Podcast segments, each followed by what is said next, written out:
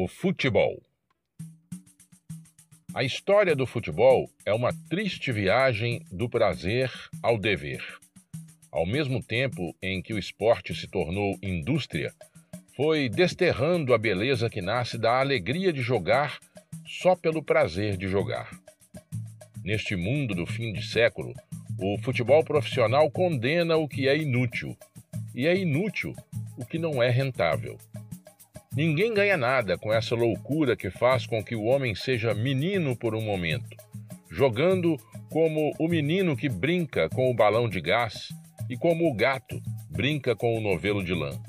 Bailarino que dança com uma bola leve como o balão que sobe ao ar e o novelo que roda, jogando sem saber que joga, sem motivo, sem relógio e sem juiz. O jogo se transformou em espetáculo, com poucos protagonistas e muitos espectadores. Futebol para olhar. E o espetáculo se transformou num dos negócios mais lucrativos do mundo, que não é organizado para ser jogado, mas para impedir que se jogue.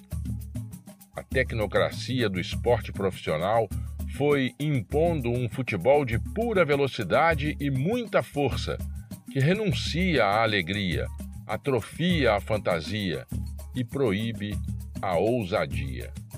Por sorte, ainda aparece nos campos, embora muito de vez em quando, algum atrevido que sai do roteiro e comete o disparate de driblar o time adversário inteirinho, além do juiz e do público das arquibancadas, pelo puro prazer do corpo que se lança na proibida aventura da liberdade.